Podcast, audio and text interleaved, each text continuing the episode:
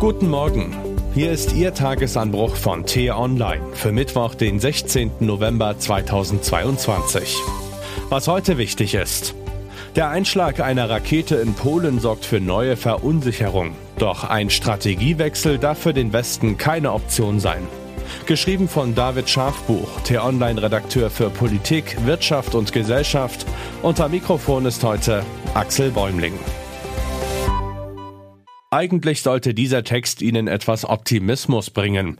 Bis zum gestrigen Nachmittag hatten sich einige erfreuliche Entwicklungen aufgetan, die ich Ihnen heute gerne präsentieren wollte. Auf dem G20-Gipfel in Bali zeichnete sich eine breite Front ab, die den russischen Angriffskrieg in der Ukraine scharf verurteilt, während Wladimir Putins entsandter Top-Diplomat Sergei Lavrov dort eher wie eine kleinlaute Randfigur wirkte.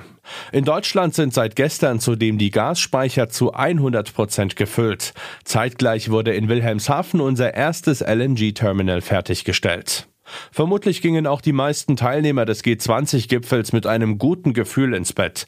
Endlich hatten die westlichen Staaten mutmaßlich auch andere bedeutende Länder wie China oder Indien auf ihre Seite gezogen. Doch in Europa hielt die gute Stimmung nur kurz an. Am Nachmittag wurde aus der Ukraine erneut massiver Raketenbeschuss vermeldet. Bei 10 Millionen Menschen fiel zwischenzeitlich der Strom aus. Doch die noch größere Nachricht folgte dann aus Polen. Es seien zwei verirrte russische Raketen in dem Dorf Przewodow nahe der ukrainischen Grenze eingeschlagen. Nach zwei Krisensitzungen folgte in der Nacht die Bestätigung aus dem Außenministerium, tatsächlich ist eine Rakete aus russischer Produktion auf dem Gebiet des NATO-Staates eingeschlagen. Zwei Menschen kamen dabei ums Leben. Heute kommt das Verteidigungsbündnis zu einer Dringlichkeitssitzung zusammen, um über weitere Schritte zu beraten. Diese Nachricht sorgt für ein mulmiges Gefühl. Nachdem in den vergangenen Wochen die Ukraine immer mehr Gebiete von Russland befreit hat, wirken die Ereignisse wie ein massiver Rückschlag. Möglicherweise hat der Krieg zwischen Russland und der Ukraine nach 265 Tagen den Boden der EU und der NATO berührt. Dabei wollte man doch jeden Zentimeter der NATO-Staaten verteidigen, hatte Generalsekretär Jens Stoltenberg noch im März gesagt.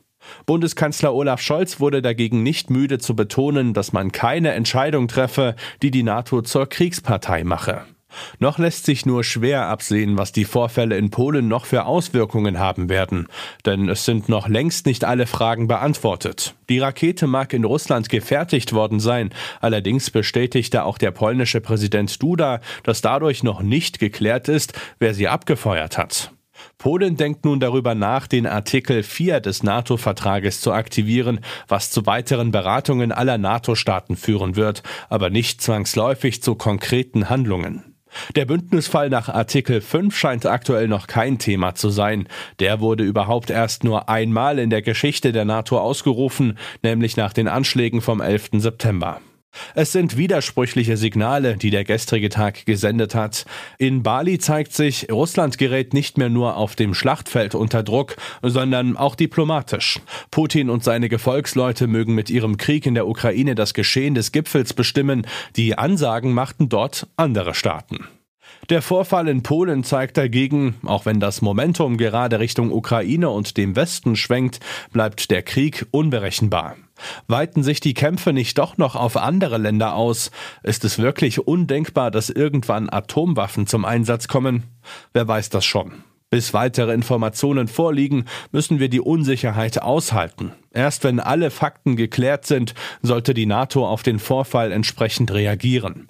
Gleichzeitig dürfen die heutigen Vorfälle nichts an der generellen westlichen Strategie ändern.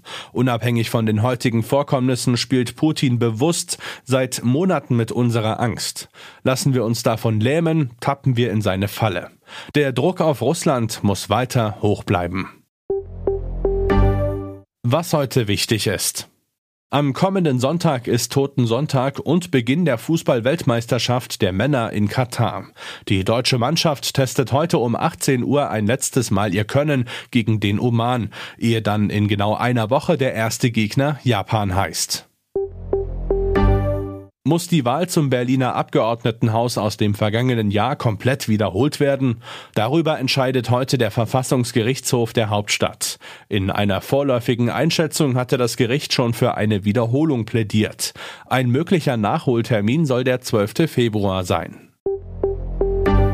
Vor dem Oberlandesgericht Koblenz startet 31 Jahre nach dem Brand eines Flüchtlingsheims im saarländischen Saarlouis ein Prozess gegen einen 51-Jährigen.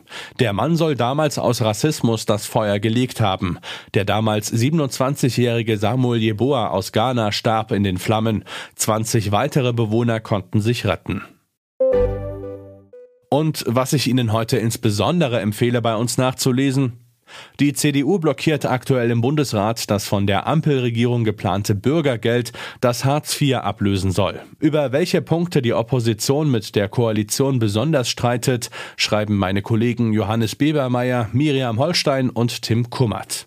Den Link dazu finden Sie in den Shownotes und alle anderen Nachrichten gibt es auf t-online.de oder in unserer App. Das war der T-Online Tagesanbruch, produziert vom Podcast Radio Detektor FM. Uns gibt's auch morgen wieder am Wochenende mit einer Diskussion zu einem der wichtigsten Themen der Woche. Vielen Dank und Tschüss.